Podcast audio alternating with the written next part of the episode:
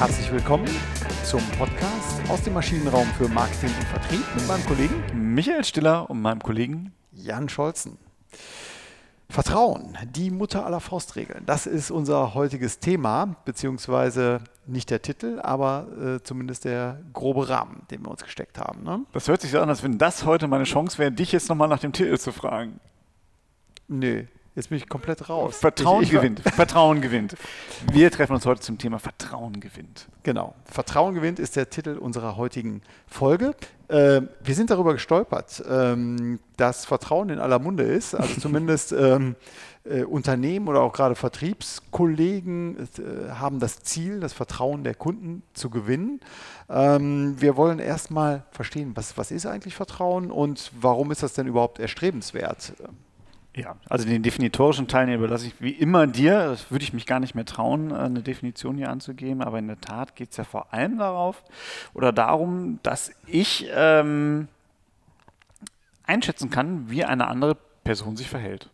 Genau. Also Vertrauen ist im Grunde genommen nichts anderes, als äh, dass man sich verlässt auf eine Person oder eben auf eine Leistung, ähm, die mein Gegenüber also hier im äh, Marketing-Kontext natürlich ein, ein Anbieter, ähm, dass er das leisten soll, was der Kunde erwartet, dass, dass der Kunde sich darauf verlassen kann. So. Genau. Das heißt aber auch schon mal, auch wenn wir, wenn wir über Vertrauen reden, dann äh, stellt sich mal direkt so ein wohliges Gefühl ein, oh, den kann man vertrauen. Aber ich kann natürlich auch darauf vertrauen, äh, dass jemand mich über den Tisch ziehen will, um es mal ganz salopp zu sagen. Ganz genau. Also wenn ich es dem Meier gebe, wird es garantiert falsch äh, schief gehen. Genau. Auch das ist eine Form von Vertrauen, äh, die wir uns jetzt von unserem Gegenüber nicht wünschen, dass der Sonnenvertrauen in uns hat. Aber auch das ist eine Form von Vertrauen. Das zeigt ja schon so ein bisschen auch, dass wir einfach nach diesem, äh, du hast gerade gesagt, verlassen kann. Wir haben so ein Verlässlichkeitsstreben. Wir wollen ja ganz gerne eigentlich Risiken vermeiden und dazu gehört es natürlich auch immer so ein bisschen die Zukunft vorherzusehen. Mhm. Äh, da könnte ich jetzt mit meinem Säbelzahntiger wiederkommen. Ne? Das ist halt einfach äh, ein ganz gutes Gefühl zu wissen, da kommt jetzt kein Säbelzahntiger. Oder da kommt auch nicht der Autoverkäufer, der mir den äh, fast Neuwagen äh, unfallfrei, bis auf den kleinen Unfall, den er letzte Woche hatte, äh, dann äh, für einen Schnäppchenpreis von 20.000 Euro verkaufen möchte, aber ohne TÜV.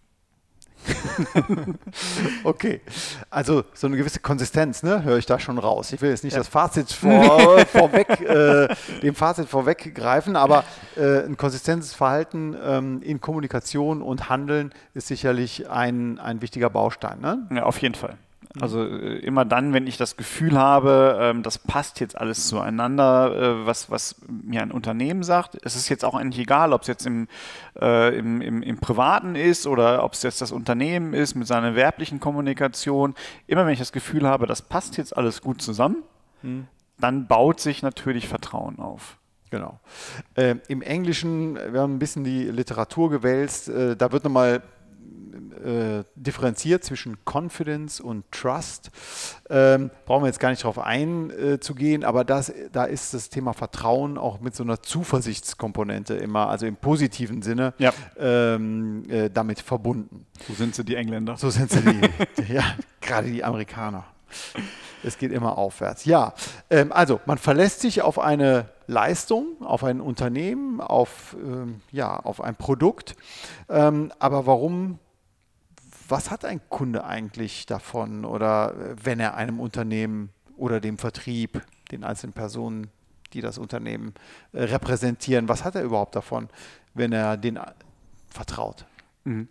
Ähm, ich, also ich glaube, wir müssen ein bisschen weiter nochmal zurückgehen, jetzt ohne jetzt in, in, so eine esoterische Schiene vielleicht nur abzugleiten, aber äh, das Vertrauenskonstrukt Konstrukt kommt ja eigentlich aus der Soziologie. Und mhm. äh, wenn man sich überlegt, wie agieren wir untereinander, ähm, dann ist das natürlich höchst komplex. Also ich muss ja eigentlich in jeder Sekunde den anderen einschätzen, ich muss eine Neubewertung vornehmen, ähm, ich, ich müsste mir überlegen, wenn, wenn ich immer davon ausgehen würde, jeder kann zu jedem Moment in alle Richtungen agieren, dann wird das, das Leben für mich extrem schwer.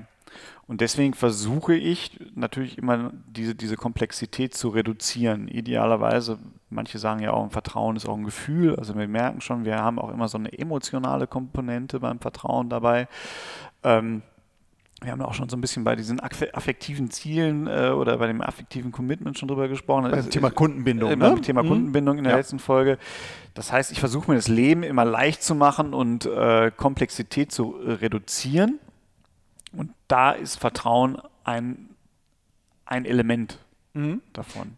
Genau, also es macht mir das Leben als Entscheider, als Käufer leichter, dass ich eben äh, die Komplexität reduziere, Komplexitätsreduktion. Hier der, der Soziologe Luhmann hat das ähm, mal ähm, äh, gefunden oder ausgeführt. Und was habe ich im Wirtschaftsleben davon, ja, ich reduziere eben den Suchaufwand, ich äh, reduziere auch den Erfahrungsaufwand und dann sind wir wieder bei, diesem, bei diesen Eigenschaften, die wir ja schon mal äh, thematisiert hatten, also Sucheigenschaften, Vertrauenseigenschaften mhm. und, äh, und Erfahrungseigenschaften, dass ich hier eben auf das Thema Sucheigenschaften ähm, und Erfahrungseigenschaften, die etwas ausblenden kann, sofern ich vertraue im Vorhinein. Ne? Genau. Das impliziert jetzt auch so ein bisschen direkt, äh, wenn wir darüber reden, dass Vertrauen aber auch nicht eine spontane Aktion ist, sondern Vertrauen wird erlernt. Mhm. Ähm, es ist jetzt nicht irgendwie, finde ich gut, finde ich schlecht, sondern äh, es ist ein, ein Prozess, in dem sich Vertrauen aufbaut, weil ich immer wieder lerne, da ist jetzt ein, ein konsistentes Handeln, eine kon konsistente Argumentation da. Das, was er bisher gesagt hat, stimmte. Mhm. Beim letzten Mal hat es auch schon gestimmt. Wahrscheinlich stimmt es dann auch in der, in, in der Zukunft. Genau, ein Zitat, was ich hier gefunden hatte, ähm, das sagt, wer vertraut, der nimmt Zukunft mhm. vorweg. Er handelt so, als ob er der Zukunft sicher wäre. Ne? Genau, das, das, das, ist es. Das ist das Ganze. Ja. Ähm, für das Unternehmen ist es natürlich, hat es natürlich auch eine positive, äh, positive Wirkung. Ähm, da ist sowas wie dieses affektive Commitment, diese, diese Bindung, ja, dieses, diese Champions League-Bindung, die wir äh, in unserer Folge Kundenbindung ähm, aus, äh, wie, wie, wie, hieß sie nochmal, unsere, unsere Folge? Jetzt habe ich mich hier verquatscht. Kundenbindung äh, aus äh, Freunde werden, Freunde fürs Leben finden, genau. sowas. Genau, ähm, aber das ist das Thema, ne? also dass ich ähm, gegenseitig diesen Aufwand des Abtastens, dass ich das reduziere. Ja, ich glaube aus, aus, aus ökonomischer Sicht, also warum sollte ich das als Unternehmen anstreben? Es ist natürlich super, weil der Kunde damit seinen Entscheidungsaufwand äh, reduziert. In dem Moment, wenn er seinen Entscheidungsaufwand äh, reduziert, wenn die Komplexität rausgeht, weil er bestimmte Dinge nicht mehr überprüfen will, äh, zwingend, dann nehme ich ihm natürlich auch Unsicherheit weg. Hm? Und Unsicherheit in der Kaufentscheidung ist auch eine Kaufentscheidungsbarriere. Hm? Desto größer die Unsicherheit wird, desto, ähm, desto eher habe ich die Gefahr, dass dieser Kaufentscheidungsprozess abgebrochen wird. Das ist der eine Aspekt. Der andere Aspekt ist auch der, und dann, wir haben es auch schon ein, zwei Mal hier gehabt, das Konstrukt des Involvements. Desto höher die Komplexität wird, desto höher die Unsicherheit wird, desto stärker äh, ist auch mein Involvement, desto größer ist mein Involvement, desto mehr Zeit gebe ich auch in diese Bewertung dieser Kaufentscheidung. Damit einher geht in aller Regel natürlich dann auch sowas wie eine Preissensibilität, weil ich natürlich auf alle Elemente irgendwie nochmal stärker gucke. Das heißt, wenn ich vertraue, äh, sinkt wahrscheinlich auch meine Preissensibilität an der, an der mhm. Stelle. Und ich wollte gerade reingrätschen. Ähm, mit der Einkaufsabteilung, also in der Medizintechnik, äh, da erzähle ich jetzt keine interna, da wird versucht, natürlich gerade von professionellen Einkäufern, von großen, äh, von großen Gesellschaften, äh, Krankenhäusern, äh, mit, mit professionellen, also in Anführungsstrichen teilweise professionellen äh, Entscheidungsmatrizen ähm, zu arbeiten. Also warum sage ich in Anführungsstrichen professionell? Weil ja, aus meiner Sicht ist es häufig äh, verbleibt immer so etwas wie eine Restunsicherheit. Ja. Und ich versuche natürlich durch endlos lange Entscheidungsmatrizen und Anforderungskataloge diese, diese Vertrauenskomponente zu minimieren. Warum? Weil ich es schwarz auf weiß haben möchte. Ich möchte suchen, ich möchte erfahren, ich möchte wenig vertrauen. Es bleibt aber am Ende des Tages bei einem Nutzenbündel immer auch sowas wie ein äh, Rest von Vertrauen übrig. Häufig, also spätestens dann, wenn ich im Produkt, du hast ja gerade diesen informationsökonomischen Ansatz, mhm. äh, Such-, Erfahrungs- und Vertrauenseigenschaften und äh, das, das Übel an Vertrauenseigenschaften aus ökonomischer oder als, als, als aus Käufersicht ist ja, ich kann sie nicht überprüfen. Ich kann sie einfach nicht überprüfen. Genau. Äh, auch wieder hier ein kleines Zitat. Äh, man hat das Problem der riskanten Vorleistung. Ja. Also man, man kann natürlich in, in Vorleistung gehen ähm, ähm, und, und Vertrauen, aber dieses Vertrauen kann natürlich auch enttäuscht werden. Genau. Und das ist schlecht. Äh, also klar, also sobald ich vertraue, gebe ich meinem Gegenüber natürlich äh, die Gelegenheit für opportunes Handeln. Hm? Also äh, er kann, ne, da hast du mein Vertrauen ausgenutzt. Das ist ja genau das, was dann passiert äh, oder passieren kann. Mhm. Ne, dass, dass ich mich jetzt in so eine, so eine Gefahr begebe und sage, ich riskiere das. Also Vertrauen ist eigentlich auch eine Form von Risiko. Sie fühlt sich aber für uns gut an, weil wir sagen, damit äh, das ist quasi der Preis für diese Komplexitätsreduktion. Und unser Hirn äh, funktioniert ja eher so, dass es dann eher sagt, naja, aber dafür habe ich eine gewisse gefühlte Sicherheit und das ist mir eigentlich mehr wert als dieses Risiko, dass jetzt jemand dieses Vertrauen ausnutzt. Genau. Mal abgesehen davon, halt zu den Zeiten mit dem Säbelzahntiger gab es ja noch keinen, der es ausnutzte. Genau. Äh, der Säbelzahntiger halt. Der Säbelzahntiger, ne? der genau. ausgenutzt. Und, und die Schlange K. Und die Schlange K. Und die, und die Schlange K, aber dann war der Drops gelutscht. ne? Dann war ähm, diese Episode vorbei.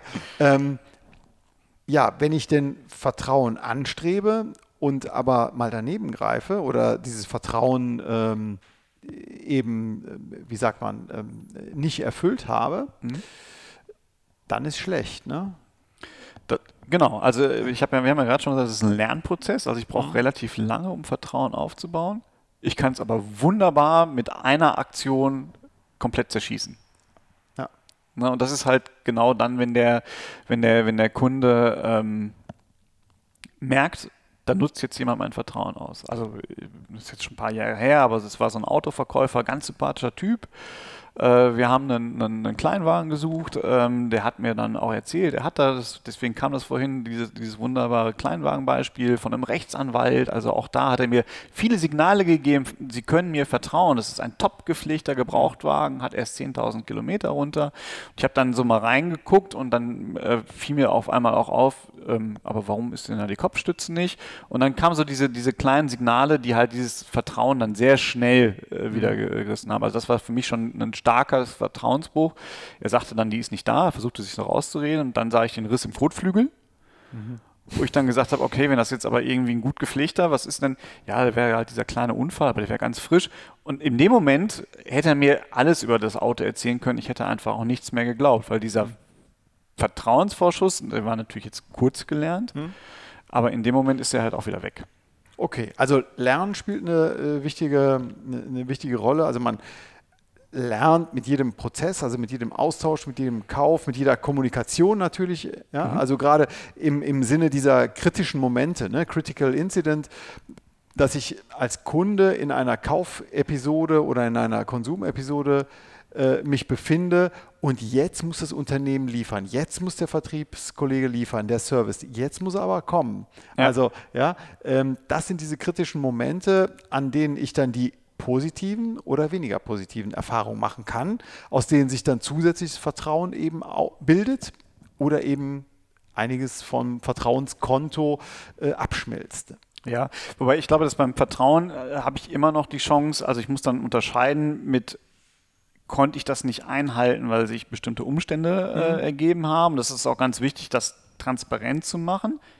Das muss auch wieder glaubhaft sein. Also man mhm. muss derjenige dann noch so viel vertrauen, dass er mir glaubt, dass diese Rahmenumstände so war, dass ich jetzt nicht konsistent handeln konnte und damit zunächst mal scheinbar sein Vertrauen missbraucht habe, mhm. dass ich das aber nicht wissentlich getan habe. Ich glaube, Vertrauen wird sofort zerstört, sobald ich merke, okay, das war jetzt einfach opportunes Handeln, was der andere äh, durchgeführt hat oder äh, sich zu eigen gemacht hat, dass ich ihm halt vertraue. Mhm und dann ist es sofort weg. Also ich habe immer noch die Möglichkeiten, auch dann, wenn der Service jetzt nicht delivert, äh, Vertrauen noch zu retten. Indem ich transparent bin und eben, du hast es eben in der Vorbereitung gesagt, eben äh, kognitive Dissonanzen vermeide. Ne? Ja. Kannst du das nochmal ausführen? Das ist für mich schon wieder, sind direkt zwei Fremdwörter hier in einem. Also das, das Konzept der kognitiven Dissonanz ist ja immer dann, wenn ich äh, eigentlich eine Erwartung habe äh, von irgendwas, von meiner Umwelt und äh, es passiert aber was in meiner Umwelt, was gegen diese Erwartung spricht. Hm? Und in dem Moment, ob das bewusst ist, äh, das kann sogar unbewusst sein, ich nehme es wahr und es löst in mir ein Störgefühl aus. Hm? Also einfach passt das erwartete Bild nicht zu dem, zu dem, zu dem, ähm, zu dem eingetretenen Bild. Das löst bei mir ein Störgefühl aus. Ähm, in dem Moment geht es auch vom Unterbewusstsein in, in, ins Bewusstsein rein und dann brauche ich halt etwas, was mir dieses Störgefühl auflöst. Wenn es nicht aufgelöst werden kann, führt es halt zur Vertrauensminderung. Hm? Genau, also gerade letzte Woche waren wir noch äh, was essen, äh, schönes Restaurant, äh, leckere Pizza gegessen, äh, sehr freundliche Bedienung, hat alles gut geklappt. Irgendwann wollten wir bezahlen, plötzlich war da keiner mehr. Kam nicht, wir wollten langsam nach Hause, es wurde dunkel und so weiter. Äh, es äh, wollte aber, wir haben uns zu erkennen gegeben, ähm, es war keiner mehr da. Und dann dachten wir, was ist denn jetzt hier los? War bislang super, hat alles rund geklappt. Wir erwarten aber jetzt, dass jetzt hier ja. äh, abkassiert wird und, und nichts passierte. Gut, da war in der Küche was passiert, das hat es wieder aufgelöst. Also jetzt ein ganz banales Beispiel, aber ja. dass diese, dieses Transparenz machen, ähm, wenn die Erwartung nicht erfüllt wird, ist dann auch bei so einem, ähm, bei so einem Moment äh, vertrauensbildend wieder. Äh, genau, man merkt aber auch schon, dass jetzt so zwei Konstrukte auseinanderlaufen. Das mhm. eine ist Unzufriedenheit. Ne? Mhm. Wahrscheinlich habt ihr trotzdem nicht gesagt, ja, war der schönste, äh, schönste Moment an dem Abend, ne? die zwei Stunden, die wir auf die Rechnung gewartet haben. war ein langer Moment. und, und nicht zu trinken bekommen haben, weil einfach keiner mehr da war. ähm, der macht natürlich unzufrieden, aber trotzdem vertraust du ja. Ne? Wenn, du, wenn du siehst, das ist glaubhaft wiederum gewesen. Also und da sind wir auch schon wieder, die hat ja jemand jetzt bewiesen. Da ist was in der Küche schiefgegangen. Genau. Dann ja. ist der Beweis da. Ne? Genau. Also ähm, Erfahrung machen ist wichtig. Ähm, Signale haben wir jetzt schon gehört, ist ebenfalls wichtig. Was könnten denn so Signale sein? Also Beweise, sagtest du gerade. Genau, ich habe natürlich ähm, in, in, bei Sucheigenschaften, das ist ganz einfach, ne? Äh, ich verspreche Ihnen, das Auto ist rot, das kann man relativ leicht irgendwie beweisen, dass das Auto wahrscheinlich wirklich rot sein wird. Ähm, bei Erfahrungseigenschaften und auch bei Vertrauenseigenschaften habe ich aber auch solche Dinge wie äh, Stiftung Warentest, also äh, Siegel, Gütesiegel, die ich mir äh, mhm. besorge. Äh, wichtig dabei ist natürlich auch wiederum, dass ich diesen Gütesiegel vertraue. Also äh, wenn es wird ja immer wieder mal klar, dass bestimmte Gütesiegel gekauft werden oder auch durch die Wirtschaft äh, gesponsert werden. Auch da verliert dann so ein Gütesiegel wieder seine Beweiskraft und ist nicht mehr vertrauensstiftend. Mhm. Im Gegenteil, es wirkt dann sogar vertrauensminimierend, weil ich ja weiß, okay, der versucht jetzt gerade mir ähm, konsistentes Handeln vorzugaukeln. Es stimmt aber was nicht. Also kann auch voll nach hinten losgehen, der, der, äh, der Schuss mit den Signalen. Aber eine Marke, also eine starke Marke, wir hatten auch schon äh, das Markenthema mal äh, beleuchtet und die Treiber ähm, einer starken Marke, mhm. das kann natürlich ein sehr gutes Signal sein. Also ja. ich würde, ich sage jetzt nicht diesen einen amerikanischen Hersteller, der diese, äh, der diese Smartphones herstellt, aber ähm, äh, aus dem Automobilbereich oder auch aus der, aus der Industrie, ja, also KUKA, äh, KUKA Industrieroboter oder Heidelberger Druckmaschinen, ähm, Pfaff-Nähmaschinen, äh, Pfaff-Nähmaschinen, Battenfeld, Spritzgussmaschinen, also einfach mal um einen bunten Strauß hier zu nennen, ja. ähm, das bin ich als Industriefremder, äh, gehe mir die Sachen durch den Kopf und das sind in ihrer Branche alles sehr starke Marken, wie du eben sagtest, also dass damit auch eine höhere Preisbereitschaft einhergeht oder ja genau, höhere Preisbereitschaft einhergeht und ich vertraue eben diesen starken Marken. Äh, genau, äh, ein ganz, ganz wichtiger Punkt, also so, so, eine Marke und da kommen wir auch zu, zu einem Konzept, was auch ganz interessant ist. Ich muss es nicht selbst erfahren haben. Ich kann mich auch darauf verlassen oder ich, ich kann mich auch auf andere berufen, beziehungsweise andere äh, das Handeln anderer oder das Vertrauen anderer kann auch mir Vertrauen stiften. Mhm. Ne, und es gibt ja auch da diese, diese, ähm, äh, die, die, diese, diese sozialen Ansätze, sozialen Gleichheit, dass ich auch, das ist ja das Klassische, ne, die meisten unserer Kunden nehmen dieses Produkt. Genau. Auch das mhm. ist ja ein vertrauensstiftendes Element, weil ich weiß, okay, wenn das die meisten machen, dann wird das ja gut sein. Ne? Dann kann das so schlimm nicht sein und auch da, das stiftet mir Vertrauen. Mhm. Obwohl eigentlich gar nichts da war. Das ist erstmal nur stramme Behauptung. Genau, aber man fühlt sich gut, man äh, kann sich damit arrangieren. Vielleicht überprüft man es auch nochmal oder sucht dann weitere Beweise, die diese These stützen. Genau. Ähm, okay, aber das war ein wichtiger Punkt, ne? dass ich die Erfahrung nicht selber gemacht haben muss, Ja. ähm, sondern es reicht, wenn, wenn Dritte ähm, die Erfahrung gemacht haben und ich denen glaube. Und ähm, diese, diese externen Signale wären dann eben Marke, Gütesiegel, ähm, Empfehlungen Dritter, so etwas.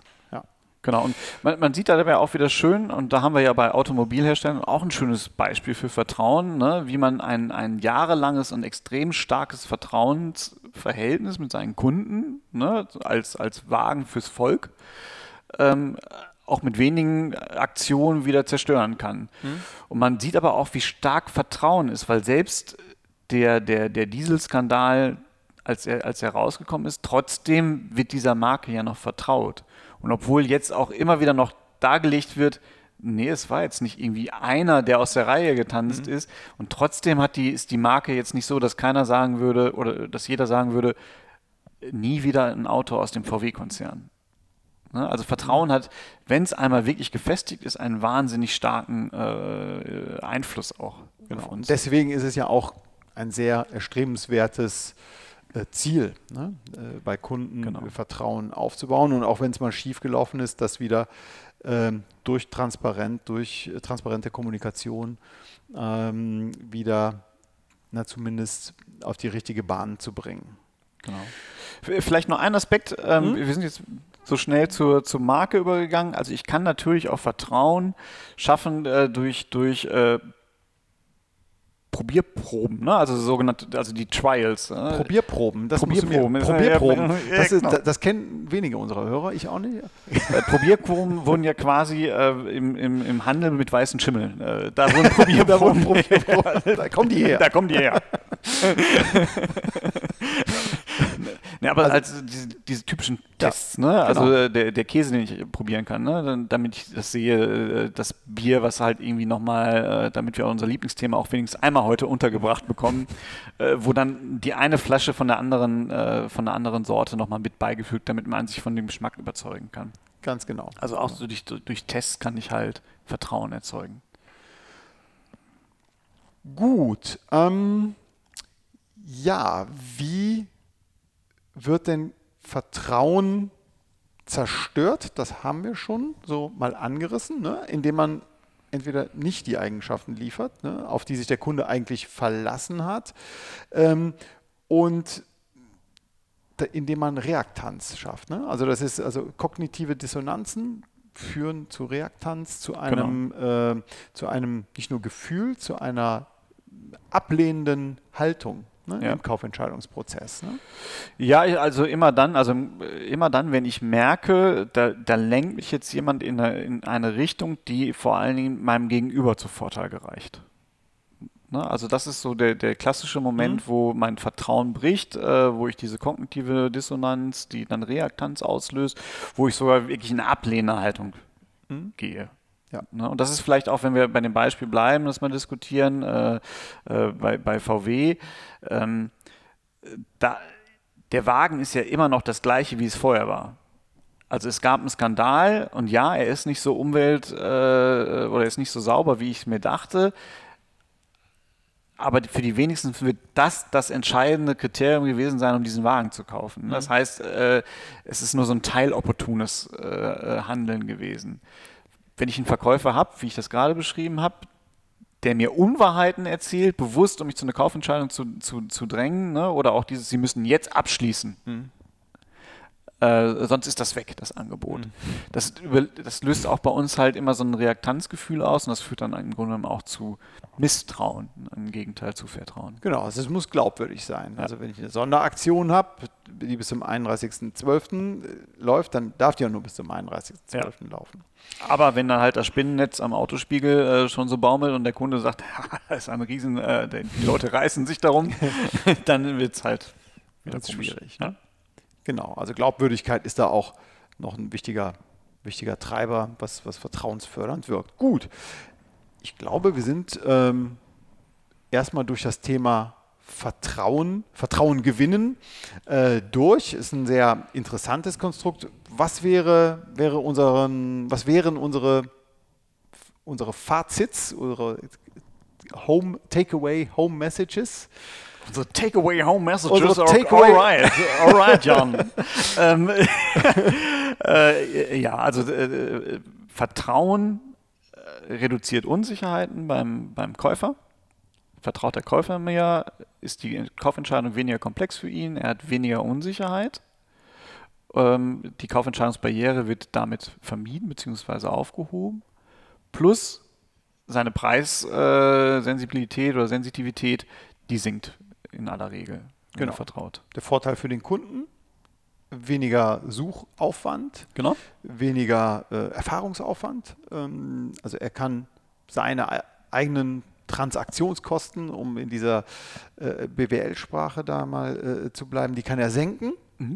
Ähm, gleichzeitig ähm, sucht er natürlich nach konsistentem Verhalten beim Anbieter. Ansonsten schafft das diese Dissonanz, diese kognitive, also dass er nicht das bekommt, was er erwartet hat. Wenn ich bekomme, was ich erwartet habe, dann ist das vertrauensbildend. Genau. Und, und wenn ich aber nicht bekomme, was ich erwartet habe, dann äh, unterscheidet das immer noch zwischen, also erstmal Unzufriedenheit, äh, die dadurch entsteht. Und Unzufriedenheit führt aber nur dann zu Misstrauen, wenn ich glaube, dass diese, dieses nicht gelieferte Element deswegen nicht geliefert wurde, weil ich vorher vertraut habe und es deswegen äh, anders gemacht wurde, um ein Vorteil für den Verkäufer zu sein. Genau. Ne? Das heißt, ich kann auch äh, nicht Erwartungen äh, wieder aufheben und, und äh, aus der Welt äh, ohne Vertrauensverlust schaffen. Genau. Als Anbieter ist es wichtig, Beweise zu liefern. Beweise zu liefern, dass man mir als Anbieter, als Unternehmen vertrauen kann. Genau. Beweise fördern das äh, Vertrauen. Das können halt äh, Siegel, Signale sein in, in, in diesem Sinne, äh, wie Stiftung Warentest oder andere dritte. Äh, Textiles Vertrauen hatte ich mir nochmal aufgeschrieben. Das war eine Zeit lang mal, So ein äh, Siegel, schaute man da drauf, ne? beim, beim Äh, genau. T-Shirt-Kauf. ich kann es aber halt auch durch, durch Trials oder, oder Proben halt ähm, äh, generieren. Genau. Und die Marke hatten wir auch ein bisschen ausgeführt, ist auch ein wichtiges Signal, was Vertrauen äh, steigern soll. Gut, dann sind wir soweit durch. Vielen Dank fürs Zuhören. Wir freuen uns schon auf die nächste Woche, auf die Likes, auf die Zuhörer der nächsten Woche und natürlich die Weiterempfehlung. Vielen Dank. Danke. Tschüss.